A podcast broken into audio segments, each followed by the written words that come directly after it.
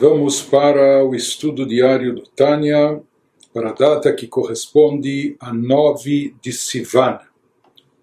Vamos iniciar o capítulo 2 da segunda parte do Tânia, do portal da unicidade e da fé, Shareichud Vemuná. Então, em sequência, aquilo que nos explicou o Alter Rebbe no primeiro capítulo dessa segunda parte da sua obra, dessa obra, desse ensaio especial, quando ele nos expôs que, baseado nos ensinamentos do Baal Shem Tov, sobre aquilo que nos diz o Teirim Salmos, Leolam Hashem Dvar Bashamayim, a palavra de Deus, que disse, quando Deus pronunciou que haja firmamentos, que surjam os céus, essa palavra divina, palavra entre aspas, ou seja, essa energia vitalizante de Deus que dá origem à criatura, no caso a criatura é os céus, mas o mesmo se aplica a todas as outras criaturas. Essa palavra está constantemente dentro da criatura para lhe dar vida e existência. Porque se essa palavra parasse de atuar por um instante, tudo voltaria a seu estado original. E o estado original de tudo antes da criação, ex nihilo, era o nulo, era o nada total e absoluto. Portanto, assim como aconteceu com, assim como acontece com os céus, o firmamento, que a palavra de Deus, Yehirakia, eh, que haja firmamento, que surjam os céus, essa palavra tem que estar incorporada dentro da criatura continuamente, emitindo energia vital para mantê-la existente, para mantê-la viva. O mesmo ocorre com todos os seres e criaturas do mundo também se não de forma direta através dos dez pronunciamentos, como nós vimos através das combinações, permutações, valores numéricos, etc. Mas no final, essa energia divina tem que estar constantemente presente dentro dos seres e criaturas para que eles permaneçam não só vivos, mas simplesmente existentes. Prossegue, o Alter Rebbe nos diz agora no capítulo 2, Vehine mikan tshuvat vegilui shoresh tautam hakofrim beashgacha pratit ubeotot umoftei a Torah. Nos fala o Alter Rebbe que baseado no que foi do exposto acima daquilo que nós estudamos no capítulo 1, nós obtemos uma resposta para os hereges, para aqueles que são chamados minim, hereges, contestadores de conceitos da fé e um esclarecimento da raiz do erro desses hereges. Ou seja, esses hereges não são pessoas tolas, são pessoas são pessoas que pensam, que, que usam a lógica, etc. Porém, como eles cometem esse erro conceitual em relação a esse tema tão, tão importante da fé. Então ele vai nos explicar agora, o Alter Ebe, qual é a raiz do erro desses hereges. Que do erro daqueles hereges que admitem que Deus criou o mundo a partir do nada, ou seja, aqui nós não estamos tratando de um sujeito ateu que nega a existência de Deus, que não acredita na existência divina. Nós estamos aqui falando de hereges que, na verdade, eles acreditam em Deus. Eles acreditam que Deus é o criador do mundo e universo, admitem que Deus criou o mundo a partir do nada, mas negam a possibilidade de existência da providência divina. Ou seja, acreditam em Deus como criador, mas negam a sua atuação e o seu papel como regente do universo sua concepção, na mentalidade deles, Deus teria criado o mundo, mas depois deixado o mundo, ou abandonado o mundo a esmo, ou deixado o mundo entregue à sorte, ao azar, ao destino, ao que for, ou como em outras fés e ideologias imaginam que Deus possa ter deixado na mão de algum intermediário eh, a manutenção do mundo, etc. Então, dentro do judaísmo, tudo isso é heresia. O judaísmo acredita plenamente em Deus como criador do universo, e não apenas como criador, mas também regente do universo. Portanto, tudo que acontece no mundo, no universo, está sob a supervisão de Deus.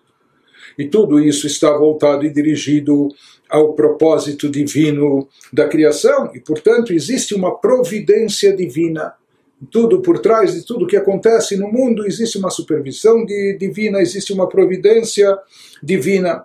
Porém, esses hereges, eles negam essa providência divina, eles negam essa atuação de Deus como regente do universo, acompanhando tudo que acontece no mundo, etc. E nos diz o Alter Ebe que por esse mesmo motivo esses hereges negam a possibilidade de intervenção divina. Vez que eles acham que Deus é, entre aspas, apenas o criador do universo, mas depois ele deixou o universo assim, a esmo. Né? Então eles não, eles negam a possibilidade de intervenção divina. Uma vez que eles uh, consideram que Deus não é o regente do universo, Deus não está supervisionando tudo o que acontece aqui, regendo os passos do mundo, de todas as criaturas, etc., eles negam a providência divina, portanto, eles negam também a possibilidade de intervenção divina no mundo, na história da humanidade ou entre as criaturas. Por isso, eles negam e contestam, por exemplo, os milagres e maravilhas relatados na Torá. Porque milagres, o que são, o que vem a ser os milagres? Uma intervenção divina, mudando, modificando a natureza, fazendo as coisas acontecerem de forma sobrenatural. Isso é uma intervenção divina. E quando Deus produz milagres, quando Ele quer intervir na história a favor daqueles que são os justos, os bons, os merecedores e assim por diante. Mas como esses hereges negam a participação de Deus na regência do mundo, negam a atuação constante de Deus na providência divina, a supervisão de tudo que acontece no universo, portanto, por tabela, eles negam e contestam também os milagres e maravilhas, a possibilidade de milagres, a existência de intervenção sobrenatural de Deus. Ou seja, na concepção, na ideia desses hereges, se aplica aquilo na linguagem dos nossos sábios, que eles dizem Azav Hashem et Deus de fato criou o mundo, mas depois ou, até, até pensando na grandiosidade de Deus. Eles imaginam esse mundo é muito banal para que Deus fique se ocupando ou se preocupando com ele. Portanto, Azab Hashemetaretz, Deus deixou, Deus criou o mundo, os planetas, o universo, as criaturas, mas depois Deus eh, deixou tudo isso, abandonou porque não compete a ele ou nem combina com ele. Eles acham Deus é tão grandioso que acham que não combina com ele estar supervisionando tudo o que ocorre aqui no planeta Terra, por exemplo.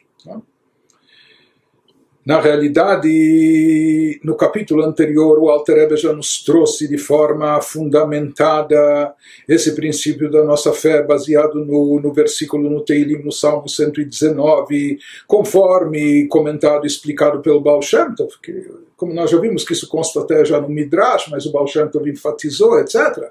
Mas nesse capítulo 2, no primeiro capítulo, o Alter Rebbe nos trouxe esse conceito, essa ideia, conforme está fundamentada, ou seja, eh, baseando-se nas escrituras sagradas, nos comentários dos nossos mestres, nos ensinamentos dos nossos sábios.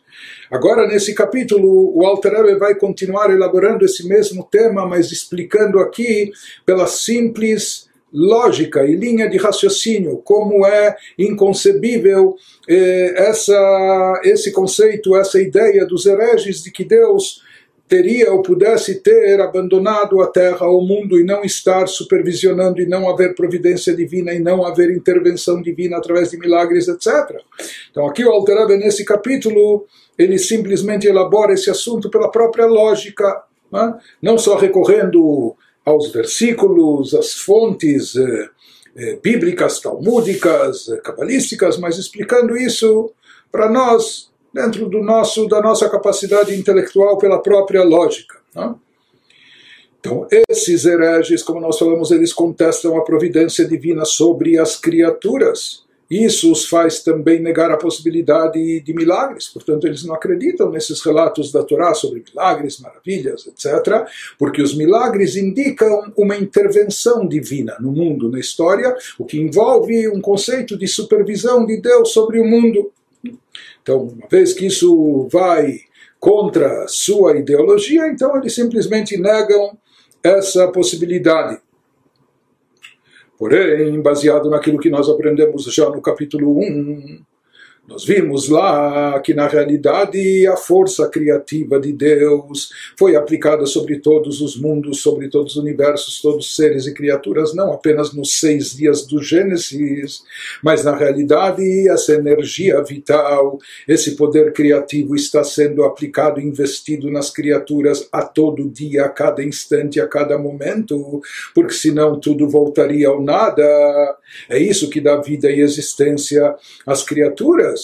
Portanto, não há dúvida que a atuação divina está e está mais do que presente e atuante dentro dos seres e criaturas, na verdade é a fonte da existência de tudo. O Alter agora nos explica o que levou esses hereges a cometerem esse equívoco. São pessoas também supostamente inteligentes, como que entraram nesse, nesse engano. Explica o Alter Rebbe Shetoim Bedimionam Akozev, שמדמים מעשה השם עושה שמיים וארץ למעשה אנוש ותחבולותיו Ele fala aqui há um erro básico e fundamental. Erroneamente, eles, os hereges, imaginam uma falsa semelhança entre o ato de Deus de fazer os céus e a terra e a obra dos homens e seus estratagemas. Isso baseado nas palavras da nossa liturgia. Ou seja, aqui o erro básico e fundamental é de uma comparação errônea quando os hereges estão querendo equiparar a obra magnífica de Deus, que é uma criação ex nihilo, uma criação do nada absoluto, comparam e equiparam isso àquilo que o ser humano faz, o que o ser humano produz. E como nós vamos ver, o ser humano não cria nada. Criar algo do absolutamente nada isso não está no alcance do ser humano. Ah, na linguagem talmúdica, nem que você reunisse toda a humanidade, todos os cientistas e as maiores mentes capazes, etc., pedisse para criar do nada a asa de um mosquito, não seriam capazes. O ser humano apenas transforma. Ele pega uma matéria-prima que já existe e, eventualmente, dá um novo formato a ela. Mas criar, isso significa em hebraico yetzirah, da palavra tsura, dar forma. Dar forma, transformar, dar uma forma específica, mas criar em hebraico, que faz alusão à criação ex nihilo, criar do nada, isso não está na capacidade do ser humano. E essa é uma distinção gritante entre a obra de Deus e a obra humana. Só que esses hereges na sua, na sua superficialidade e na sua tolice, eles acabam equiparando e comparando a obra de Deus com a obra do ser humano. Isso é inconcebível, conforme explica o Alter nas suas palavras, que kasher yetze latzoref kli, שוב אין הכלי צריך לידי הצורף, כי אף שידיו מסולקות הימנו והולך לו בשוק, הכלי קיים בתבניתו וצלמו ממש, כאשר יצא מידי הצורף. כך מדמים השכלים האלו מעשה שמיים בארץ. Traduzindo, nos explica o Alter Rebbe a grande diferença entre a obra humana e a obra divina.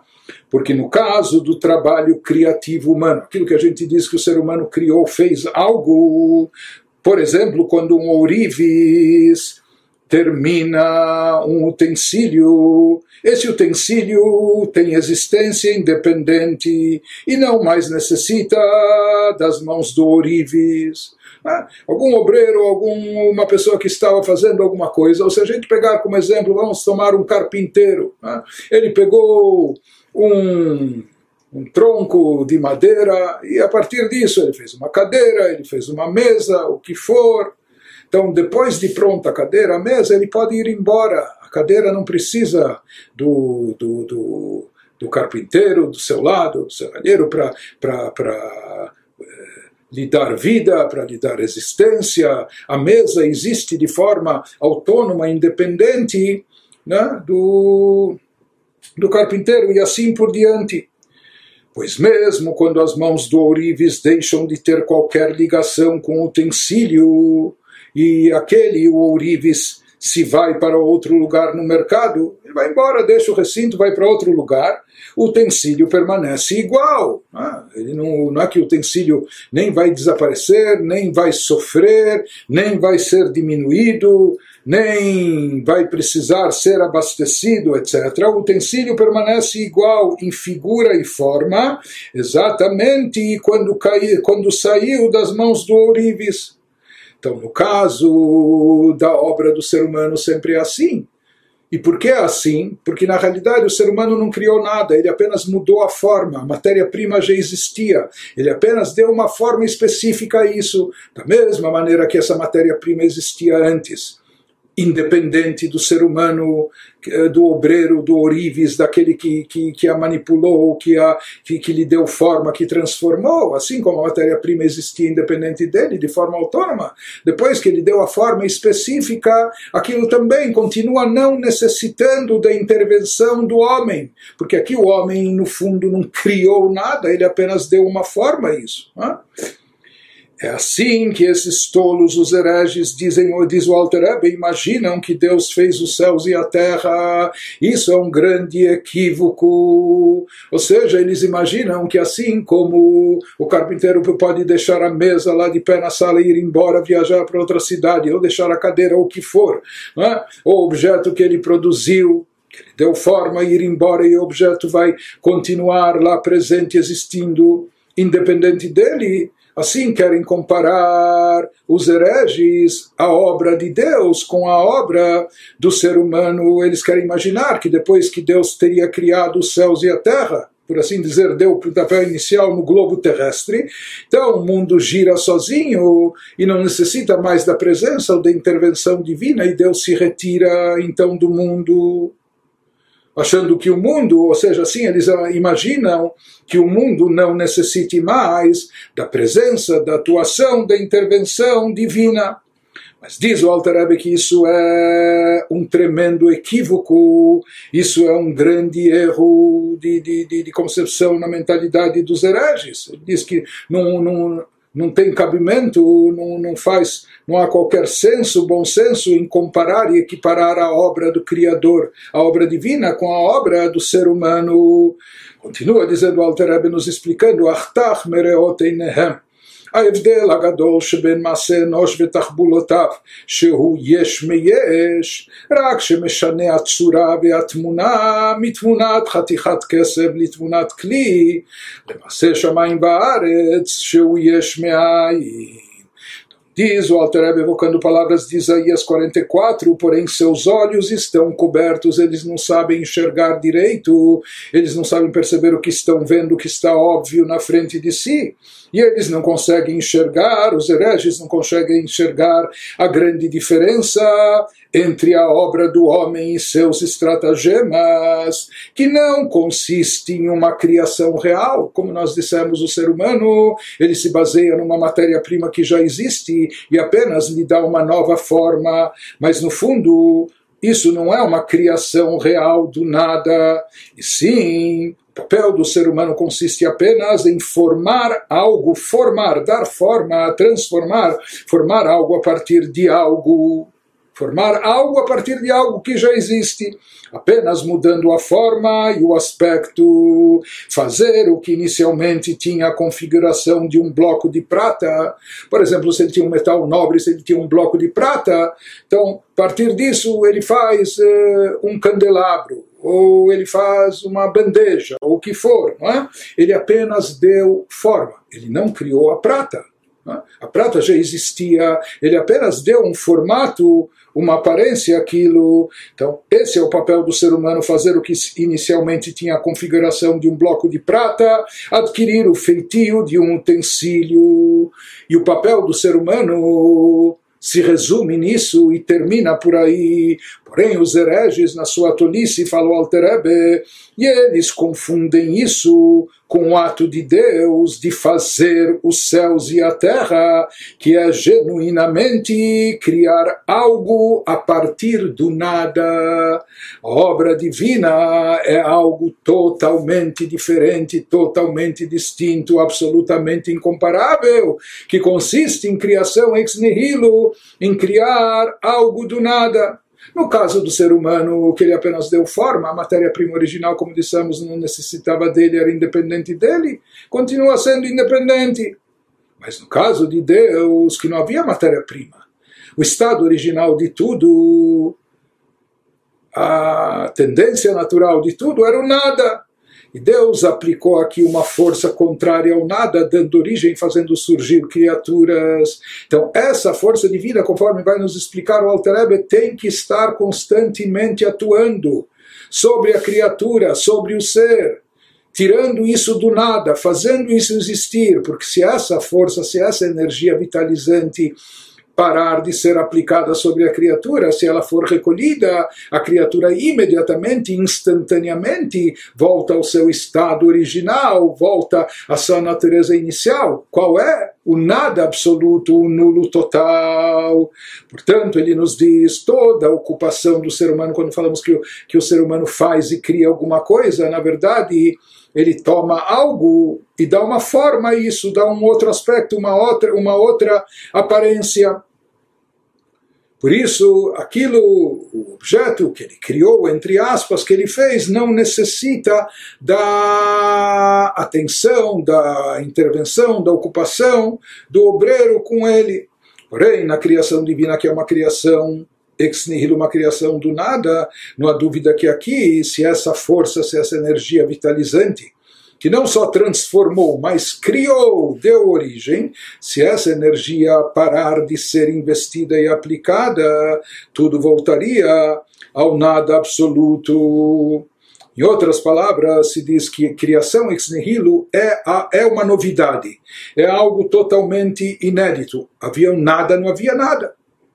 Não havia nada, um nada que não havia nem espaço vazio, né? e aqui se criou alguma coisa. Então isso é algo completamente inédito. Quando se trata de algo inédito, de uma novidade como essa, é necessário que haja sempre o poder atuante de forma presente naquilo que foi feito para manter aquilo vivo, atuante, para manter aquela novidade de pé, e não só de pé, mas existente. Então, aqui a força criativa de Deus tem que ser renovada a cada momento, a cada instante, constantemente, para manter as criaturas existentes. E se essa força vital parasse de ser investida por algum momento, por um instante que seja, então a novidade deixaria de existir, tudo voltaria à sua origem, que é absolutamente o nada. Diferente de tudo isso por completo, sem qualquer margem de comparação, é a obra do ser humano, que não consiste em inovar algo, apenas em dar um novo formato, uma nova aparência, em moldar aquilo de uma forma diferente. Por isso, a obra do ser humano pode viver e sobreviver sem o obreiro, sem ele, depois de desligado da pessoa que fez, que fez aquela obra. Em seguida, o Alter Rebbe vai nos trazer um exemplo desse conceito de como quando uma novidade é produzida, então aquilo que produz a novidade, essa força tem que estar presente constantemente para manter essa novidade eh, existente, para manter essa novidade nesse estado que se encontra, etc. E aqui o Alter Rebbe vai nos dizer que tudo tudo que é uma coisa diferente, uma novidade total, uma mudança de natureza, necessita dessa força inovadora presente, atuando dentro dela constantemente, ininterruptamente. Aqui o Alter vai nos dizer algo também, um conceito famoso na Hassidut, muito importante. Então, quando nós falamos em milagres e maravilhas, intervenções sobrenaturais de Deus na, na natureza, na, na história da humanidade. Enfim, um exemplo clássico do grande milagre é a travessia do mar em seco, uma semana depois do Êxodo, quando Deus abriu o mar dos juncos e os judeus atravessaram em seco e com isso eles eh, escaparam dos egípcios que estavam que decidiram lhe, lhe, lhes perseguir então, isso é um grande milagre. Imagina, as águas ficaram, eh, as águas se abriram, ficaram paradas como muralhas e os judeus puderam passar por esse túnel natural, não era um túnel, mas enfim, por essa passagem, é? atravessando em seco. Mas se as águas não ficassem retidas e presas de pé, como sólidas como uma muralha, diferente da sua natureza, que a natureza do líquido é que ele escorre as águas se propagam, mas aqui elas ficaram paradas como, fossem, como se fossem blocos de tijolos de cimento. E assim os judeus atravessaram e sobreviveram. Então, aqui o Alter vai comparar esse grande milagre com a obra da criação com o milagre diário, contínuo, que acontece a cada instante com a renovação da obra da criação.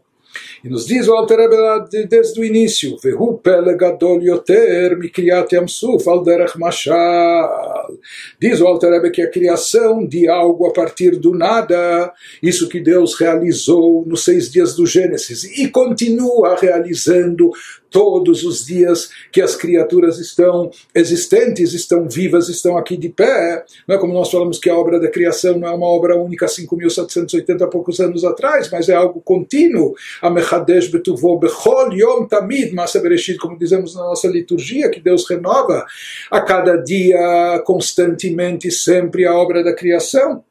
Ele nos diz que a criação de algo a partir do nada é um prodígio maior do que um milagre como a abertura do mar dos juncos. Então, isso que acontece a cada instante é algo mais maravilhoso, mais especial, é algo mais sobrenatural, até mesmo se comparado com o milagre da abertura do mar dos juncos. Quando, nas palavras bíblicas em Êxodo 14, 21, o que aconteceu naquela ocasião, como se deu aquele milagre, Deus levou o mar com um forte vento leste por toda a noite. Era como que um vento muito forte vindo do leste soprava sobre as águas para deixar as águas de pé, para que as ondas não caíssem, para que não afogassem aqueles que estão atravessando, que estão no meio. Então isso já começou desde a noite, quando esse vento muito forte soprou, como que empurrando e segurando as águas para que elas ficassem paradas como uma muralha, formando essa ponte natural, esse caminho eh, para que os judeus pudessem transpor esse mar em seco. Então, isso nos diz a palavra bíblica: levou, Deus levou o mar com forte vento leste por toda a noite, e as águas foram divididas. E continua lá o texto mais tarde nos dizendo que elas ficaram assim erguidas como uma parede. Êxodo 15, 8, e como uma muralha, nas palavras bíblicas. É? Assim nos descreve a Torá como aconteceu esse grande milagre.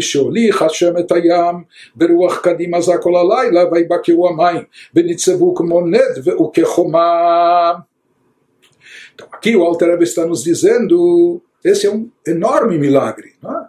Transformar a natureza das águas, etc., durante horas até que todo o povo judeu atravessasse o mar em seco, etc.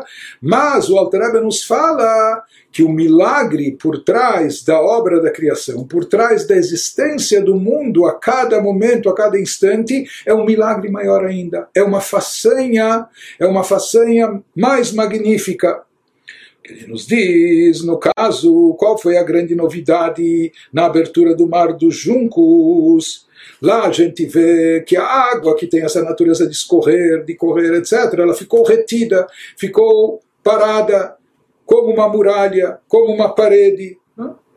Para que isso acontecesse, era necessário que houvesse uma força contrária sendo impelida sobre as águas, que era esse vento que veio do leste, como que segurando as águas para que elas não escorressem, para formar esse corredor natural, onde aconteceria a travessia milagrosa do povo judeu em seco. Ele nos disse, lá era necessário constantemente essa força contrária, contrária da natureza da água, segurando e retendo as águas de pé, sólidas como uma muralha, para elas não caírem, desabarem sobre todo o povo que atravessava. Então, muito mais ele vai nos explicar é o milagre da atuação de Deus na criação e na recriação constante, contínua, ininterrupta de todo o mundo e de todo o universo. Então, uma vez que a abertura do mar se produziu através, na, na linguagem bíblica, através desse vento sopre, desse vento forte que soprou do leste, e a Torá enfatiza que esse vento soprou durante toda a noite.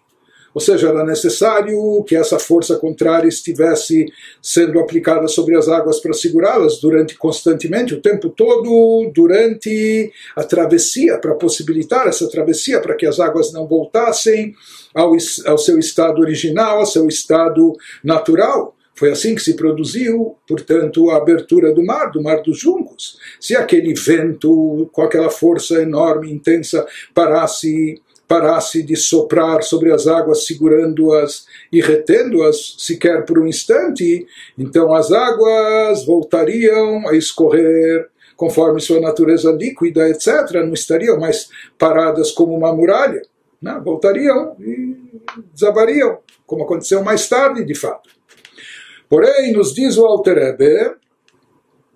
e nos fala, Veilu ifsika shemetaruach kerega, hayu amaim chosrim venigarim bemoret kedarkam vetivam, velo kamu kechoma bli safek. A Escritura enfatiza que Deus levou o mar com um forte vento leste por toda a noite, como falamos, para indicar que se Deus houvesse parado o vento por um instante, o mar teria voltado como água que flui por uma encosta. Sendo esse o comportamento e a natureza dos líquidos, e sem dúvida as águas não teriam ficado erguidas como uma muralha. Agora o Alter ele nos diz e complementa אף שהטבע הזה במים גם כן נברא ומחודש יש מאין, שהרי חומת אבנים ניצבת מעצמה בלי רוח, רק שטבע המים אינו כן. Ele nos diz, embora essa tendência da água de escorrer, de fluir, a natureza dos líquidos, enfatiza o Alterebe, essa tendência da água, na linguagem bíblica, de fluir pela encosta, também seja criada e inovada por Deus a partir do nada na realidade, podemos dizer que isso seria como uma natureza adquirida, ou seja, Deus criou do nada, ele criou as águas, mas isso que Deus dotou as águas dessa natureza então isso também é uma natureza que foi que foi colocada a posteriori nas águas. Primeiro se criou as águas e Deus embutiu essa natureza das águas. Então nos diz Altereb, embora essa tendência da água de fluir também seja criada e inovada a partir por Deus a partir do nada, mas nós vemos que existem outras criaturas que têm uma natureza distinta visto que um muro de tijolo, por exemplo, fica em pé por si só, sem vento. Não é necessário soprar um vento para segurar o muro para que ele não caia, para sustentá-lo, enquanto a natureza da água não é essa. Portanto, as tendências e propriedades de cada coisa além da sua própria existência, são claramente determinadas e mantidas por Deus. Então, aqui, na realidade, para ocorrer esse milagre, não é que houve algo totalmente inédito porque essa natureza de algo permanecer de pé, sólido, etc., já existe no mundo. Só que quem foi dotado por Deus dessa natureza foi a pedra inanimada, o tijolo, etc., mas não a água. Aqui Deus, entre aspas, apenas transformou momentaneamente a natureza das águas, para que elas parassem de fluir, para que elas parassem de escorrer, para que elas ficassem paradas, eh, sólidas como uma muralha, até que os judeus atravessassem o mar. Mas aqui, novamente, aquilo, para o milagre ser produzido, não é também que se criou algo totalmente inédito do nada, apenas se equiparou a natureza das águas à natureza de outras coisas sólidas. Então, nos diz o Alter Ebe, esse fato das águas estarem de pé durante a, a, travessia, durante a passagem do povo de Israel, delas terem parado eh, estáticas como uma muralha, não é algo totalmente inédito, não é algo eh, que se exclui da natureza. Porque, como dissemos, existem outras criaturas que essa é a sua natureza, essa é a sua tendência. Como falamos, eh, a muralha de tijolos e assim por diante, ou de pedras, Apenas que Deus embutiu na natureza das águas uma outra tendência a de fluir, de escorrer. Mas mesmo assim, uma vez que aqui estava havendo uma transformação da natureza das águas para que elas eh, ficassem presentes ou de pé, não conforme a sua natureza eh, original, mas conforme a natureza, vamos dizer, de outras criaturas, para isso já era necessário, era indispensável uma força contrária sendo investida nas águas continuamente. Era necessário esse vento forte leste como segurando as águas, uma vez que as águas por si só não, não possuem, não são dotadas dessa natureza de permanecerem de pé sólidas, e se essa força contrária à natureza original das águas cessasse apenas por um instante, o que aconteceria? As águas voltariam à sua natureza inicial, sua natureza original. Né? Por isso era necessário, imprescindível, indispensável essa força contrária sendo aplicada sobre elas constantemente. E na sequência do capítulo, Alter vai nos dizer que muito mais no caso da criação ex nihilo, quando se trata de retirar algo do nada absoluto e criar, fazer surgir algo consistente como uma criatura per si, etc., tudo isso é baseado na força divina que foi investida sobre ser e criatura. E se essa força parar de atuar por, por um instante, o Altareb está nos explicando pela própria lógica, então tudo volta ao seu estado original, sua natureza inicial, que no caso é o nada, conforme ele vai nos explicar a seguir. Continua o Altareb com essa comparação que ele nos traz sobre o milagre produzido por Deus na travessia dos judeus do Mar dos Juncos, quando as águas transformaram, se transformaram da sua natureza líquida que escorre, etc., ficaram, ficaram de pé como uma muralha sólida. Nós vimos que era necessária uma força, uma força contrária à natureza ser investida sobre as águas continuamente para que elas não voltassem ao seu estado original. Comparando agora com a criação do mundo, a criação ex nihilo, vai nos dizer o Alter Ebe que muito mais ainda isso se aplica, ou seja, a necessidade de aplicar e investir essa força essa força que produziu a novidade, essa força contrária, já que a, natureza inicial de tudo era o nulo, era o nada absoluto, se não houvesse essa força essa energia vital que Deus aplicou na criação por ocasião da criação do Gênesis, dando origem, fazendo surgir todos os seres e todas as criaturas, então simplesmente elas não existiriam, reinaria só o nada, o vazio, etc. Por isso, mesmo quando elas estão aí existentes e presentes, elas só estão assim porque essa força, essa energia vital divina continua sendo investida nelas de forma constante ininterrupta. E aqui essa, essa força se faz mais necessária ainda do que era necessário aquele vento leste soprando para segurar as águas para que elas não, não, não escorressem e não caíssem. Porque, como nós dissemos, existem já outras criaturas com essa natureza sólida. Mas aqui não se trata de, de cambiar uma natureza pela outra, mas sim de tirar algo do nada isso é mais do que um câmbio, uma mudança, uma mudança de natureza. Aqui se fala, nós falamos que a, o estado original de tudo era o nada absoluto. E para fazer eh, do nada absoluto algo existir, essa força criativa tem que estar constantemente investida nas criaturas. As palavras do Alter Rebbe Bekol Sheken Bekal Vachomer בבריאת יש מאין שהיא למעלה מהטבע והפלא ופלא יותר מקריאת ים סוף על אחת כמה וכמה שבהסתלקות כוח הבורא מן הנברא חס ושלום ישוב הנברא לעין ואפס ממש אלא צריך להיות כוח הפועל בנפעל תמיד להחיותו ולקיימו traduzindo então, tomando como exemplo aquilo que nós descrevemos no milagre, no milagre da transformação da natureza das águas. Diz o Alter então, é muito mais certo ainda que Deus precisa atuar continuamente quando se trata da criação a partir do nada, quando se trata não apenas de modificar a natureza de uma criatura já existente, apenas que essa criatura foi dotada de uma certa natureza e é necessário cambiar momentaneamente a sua natureza, igualando a natureza de um outro tipo de criatura que também já existe. Nos diz do Alter quando se trata, porém, de criar algo do nada absoluto, absoluto, então é muito mais necessário, é muito mais certo ainda que Deus precisa atuar continuamente quando se trata da criação a partir do nada.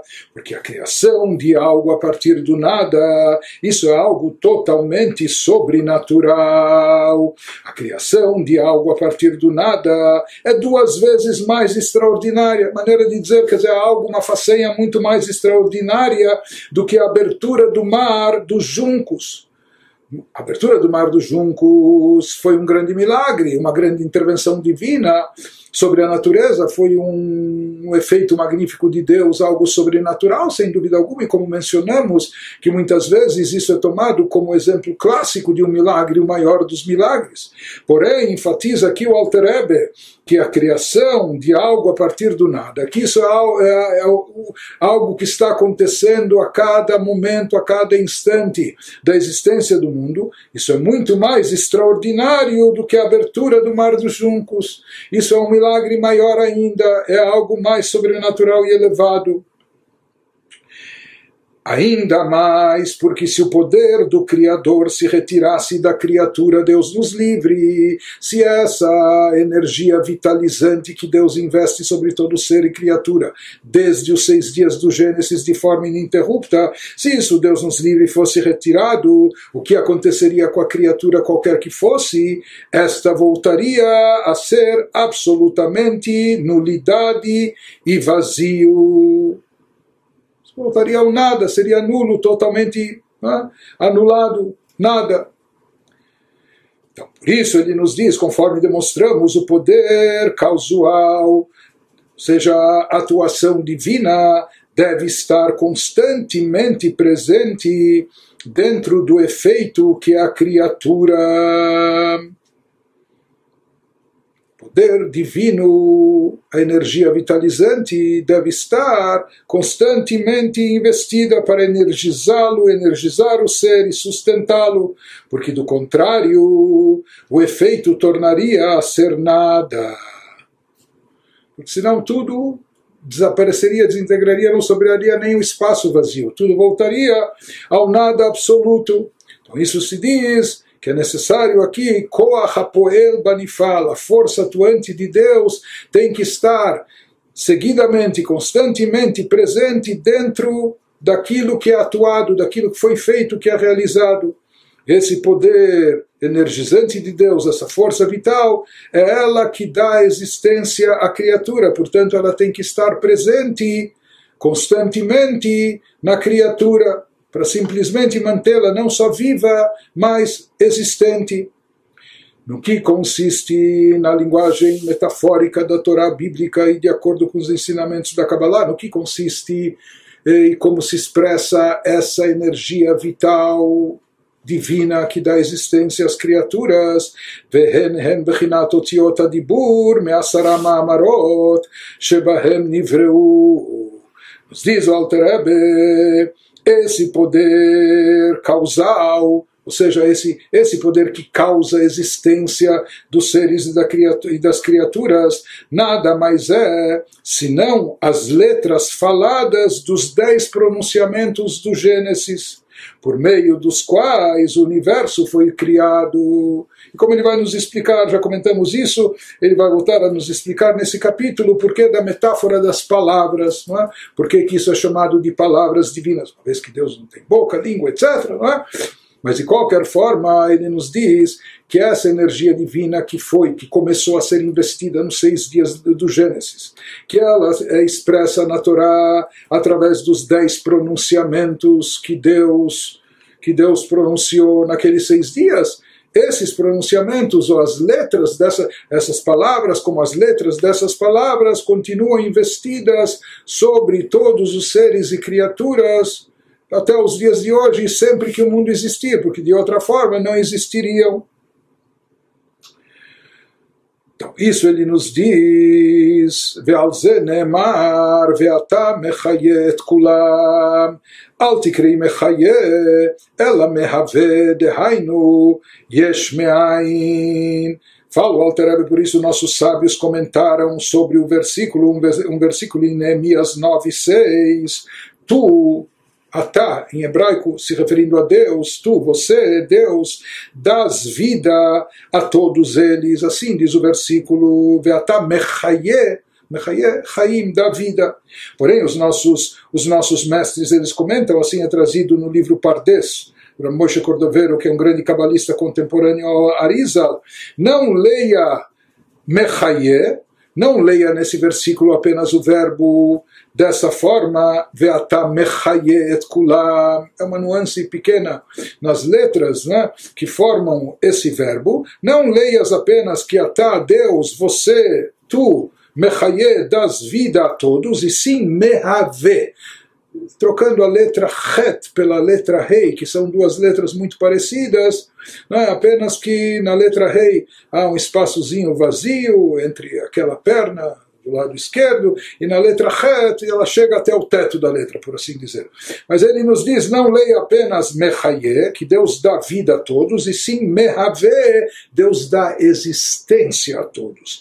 Tu, Deus, fazes existir a todos seja, Deus cria a partir do nada, e já vamos ver qual a diferença disso. Então ele nos fala que sobre esse conceito que as, as letras dos dez pronunciamentos divinos estão sempre investidas sobre as criaturas e atuando sobre elas, tirando-as do estado de nada, retirando-as do estado de nada e fazendo-as existir. Ou seja, essas letras representam a energia vitalizante divina que dá existência às criaturas. Sobre isso se aplica esse versículo em Nehemias, que é um versículo dito no tempo presente é que Deus deu vida, ou deu existência, criou a tudo anteriormente. Não. Veatá mechaye, no presente, Deus, tu, tu dás vida, tu dás existência, seguidamente, constantemente, a tudo e a todos. E sobre isso disseram os nossos sábios, não apenas que Ele dá vida, que Ele dá vida a tudo constantemente, mas Ele também dá e proporciona existência. Então, por exemplo, a alma dá vida ao corpo, mas na realidade o corpo existe independente da alma. Ou seja, a alma se encarna, a alma se incorpora depois do nascimento, mas o corpo já existia em forma de feto no útero materno, ainda desvinculado da alma, ele já existia como uma entidade à parte, ainda sem vida, sem vida própria, mas ele já existia. Da mesma maneira, depois de 120 anos, quando cada um volta à sua origem, a alma volta ao plano espiritual, o corpo também, da terra veio e a terra ele voltará, ele volta à terra. Então é um corpo inanimado, um corpo sem vida, ou seja, a alma dá vida ao corpo, mas o corpo existe, jaz na terra, mas existe. Depois talvez ele se deteriora, mas a sua matéria uh, original existe, permanece. Então a alma apenas dá vida ao corpo, mas não existência ao corpo.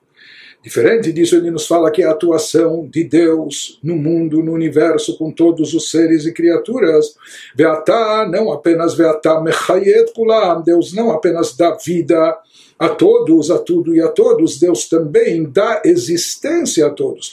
Não é que sem atuação divina o mundo não teria vida, seria como a natureza morta ou o que for, mais do que isso, não existiria, porque Deus dá não apenas vida ao mundo, ao universo, não apenas Ele dá vida aos seres e criaturas, mas Ele também proporciona a elas a própria existência, retirando, retirando-as do nada absoluto, fazendo-as existir. Então é mais do que a atuação da alma no corpo, assim a atuação de Deus no mundo, não apenas Ele dá vida, mas Ele também dá existência.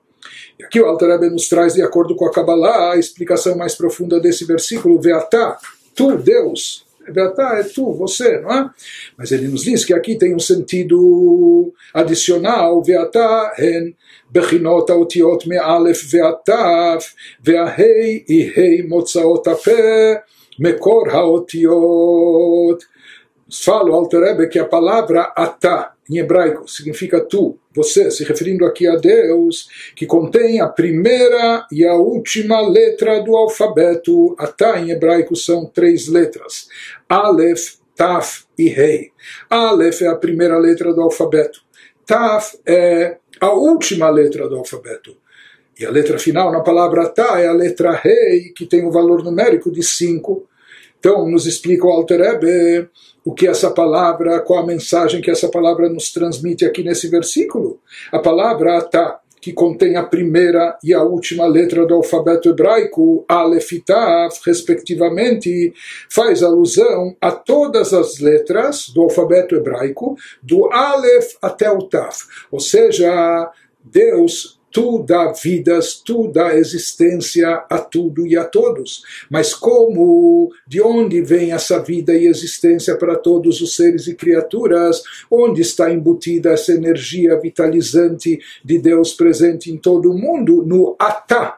Atá aqui, então, fazendo alusão não apenas a tu, você, mas onde está contida essa energia em todas as letras do alfabeto hebraico de Aleph palavra Atá, Aleph, Taf, Rei, de Aleph até Tav, em todas as letras que constam nos dez pronunciamentos emitidos por Deus originalmente nos seis dias do Gênesis e que continuam sendo emitidos e investidos. Então, em todas as letras do alfabeto hebraico, do Aleph até o Taf, e o Rei o que, que é esse, essa letra rei no final da palavra atá? Letra final da palavra atá faz alusão aos cinco órgãos da fala.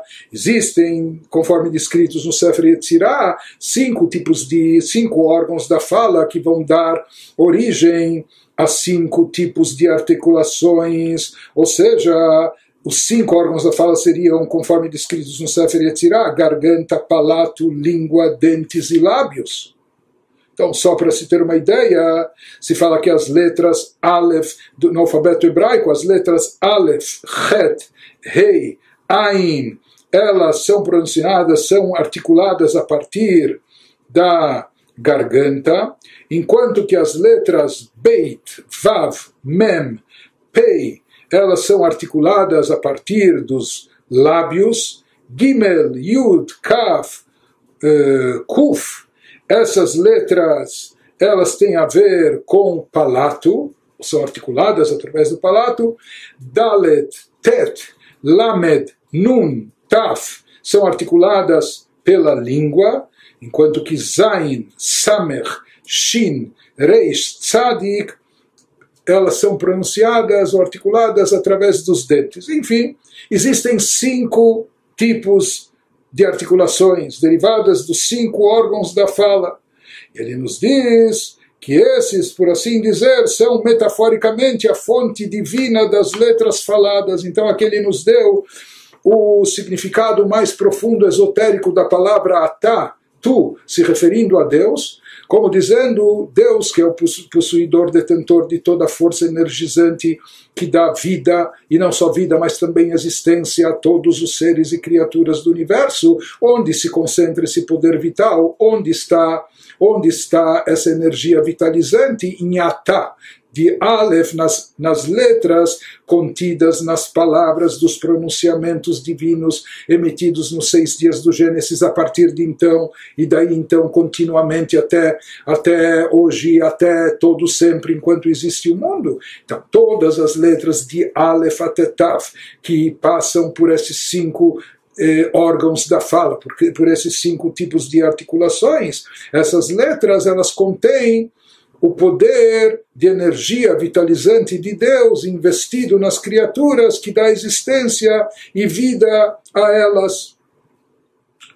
Nos diz o Alter em Lodmutaguf, mais uma vez para eh, esclarecer aqui o, o, a metáfora de fala por que, ela é aplicada, uma vez que Deus não tem corpo nem expressão corpórea, não tem boca nem língua, nem cinco órgãos de fala.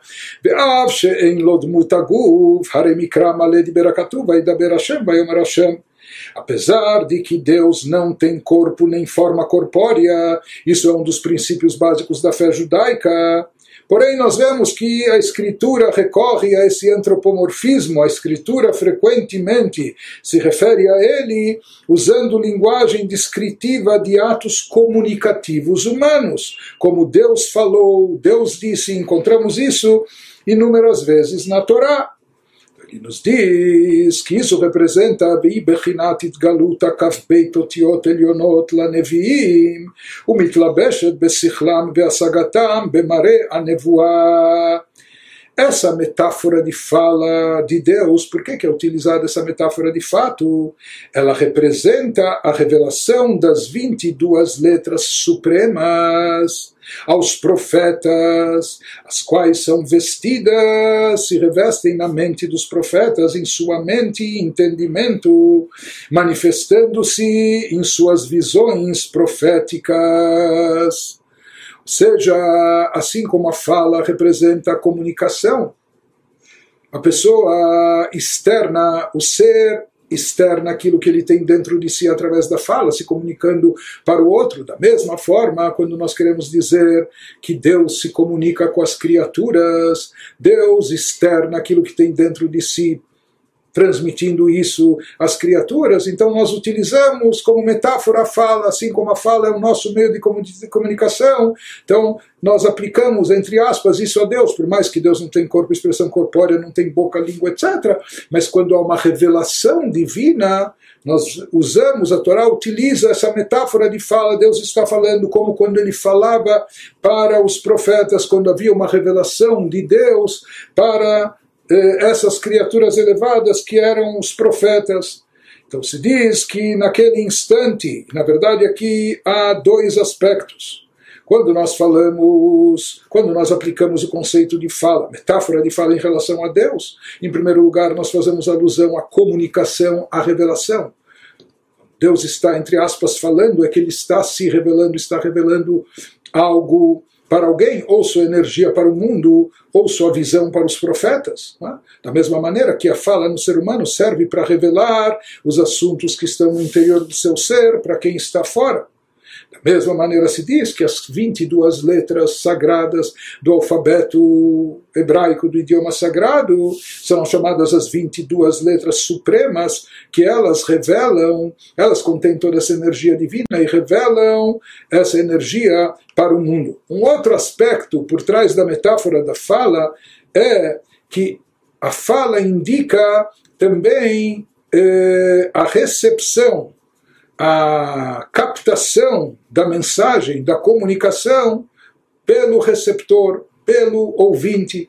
Ou seja, essas letras que foram, que nelas está revestida a mensagem, elas se revestem naquele que capta a mensagem. Então, assim como na fala do ser humano, quando uma pessoa tem uma expressão verbal se comunica com outro, então a fala significa que a sua a mensagem foi captada, o outro ouviu, entendeu, captou, absorveu a mensagem. A mesma coisa também se aplica em relação à palavra divina quando revelada para os profetas, ou seja, há uma revelação dessas 22 letras sagradas, elevadas, etc., que contém essa mensagem, essa energia divina, e elas chegam, não só que elas são manifestadas e reveladas, mas elas chegam também e são captadas, absorvidas aqui pelos profetas. Esse conceito das 22 letras supremas, 22 letras divinas, por assim dizer, ele vai nos explicar no final da obra, nos capítulos 11 e 12,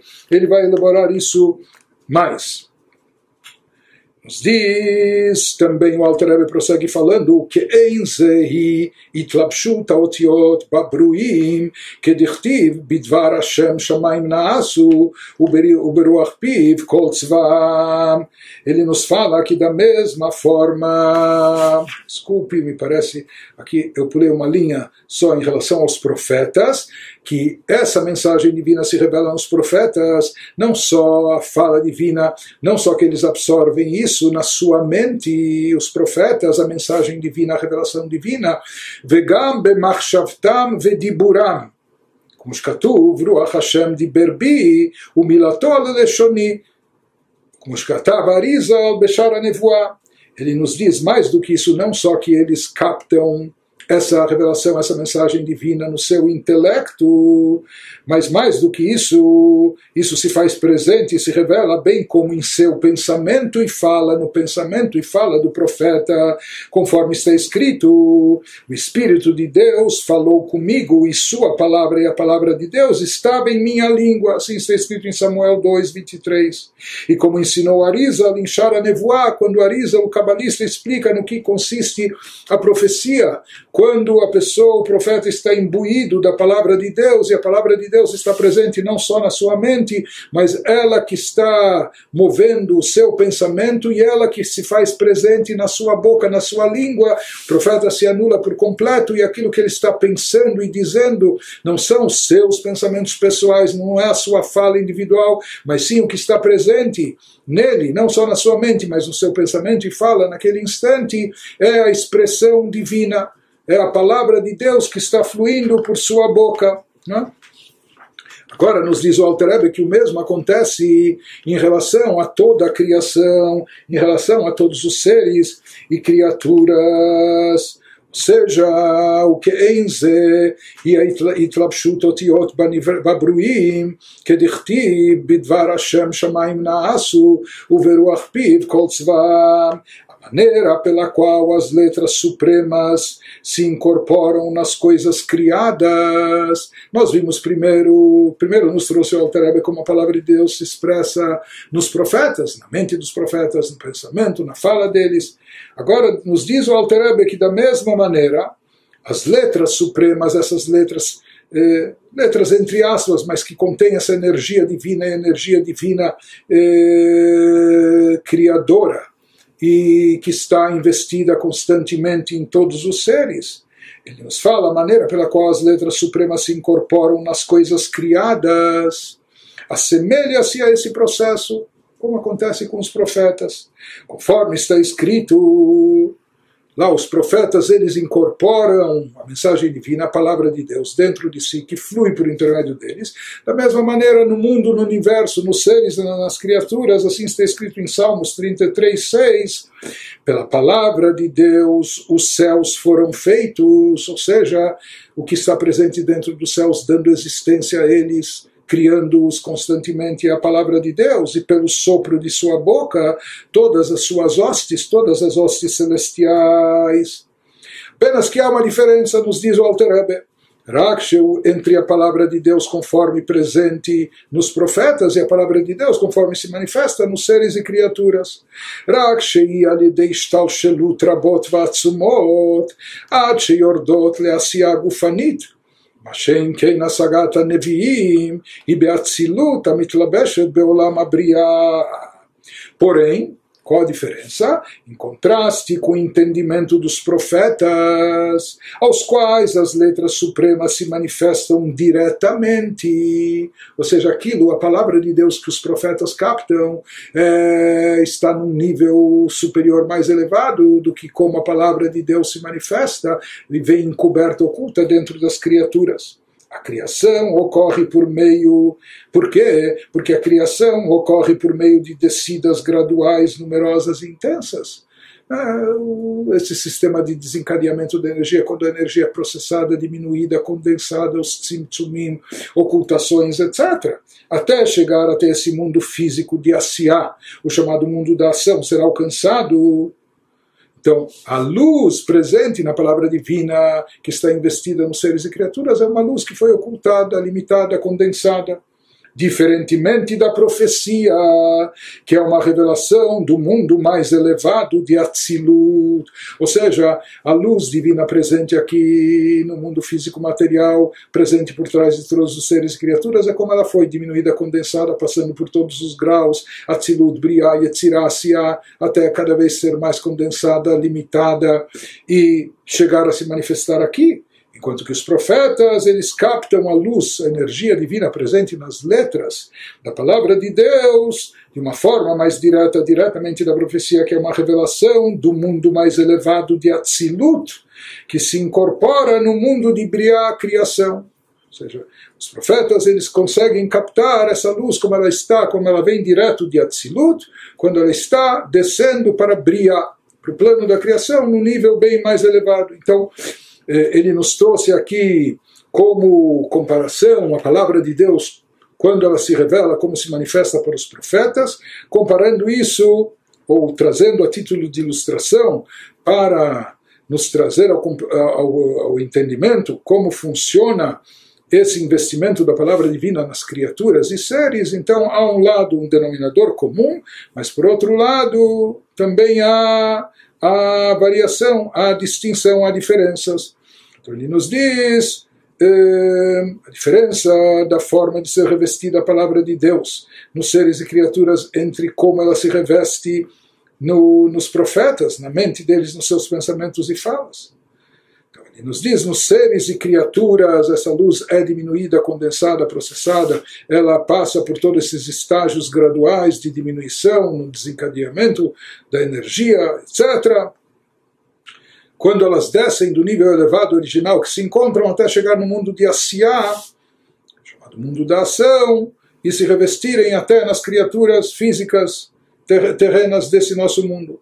Porém, em contraste a isso, a palavra de Deus que se reveste nas almas dos profetas, ela permanece na sua grandeza elevada, original, como essas letras se encontravam ainda, essas letras supremas, sublimes, se encontravam ainda no nível de Atzilut, prestes a se revestirem no mundo seguinte, Briá, que é um plano muito mais elevado. Mas, de qualquer maneira, em ambos os casos, lado comum é que se trata que aqui o conceito de letras sagradas, ou a palavra de Deus, representa uma revelação da energia divina que se investe, se reveste no receptor, naquele que está recebendo, seja ele o profeta, ou seja ele o ser e criatura aqui do nosso mundo terreno que existe e só existe em função dessa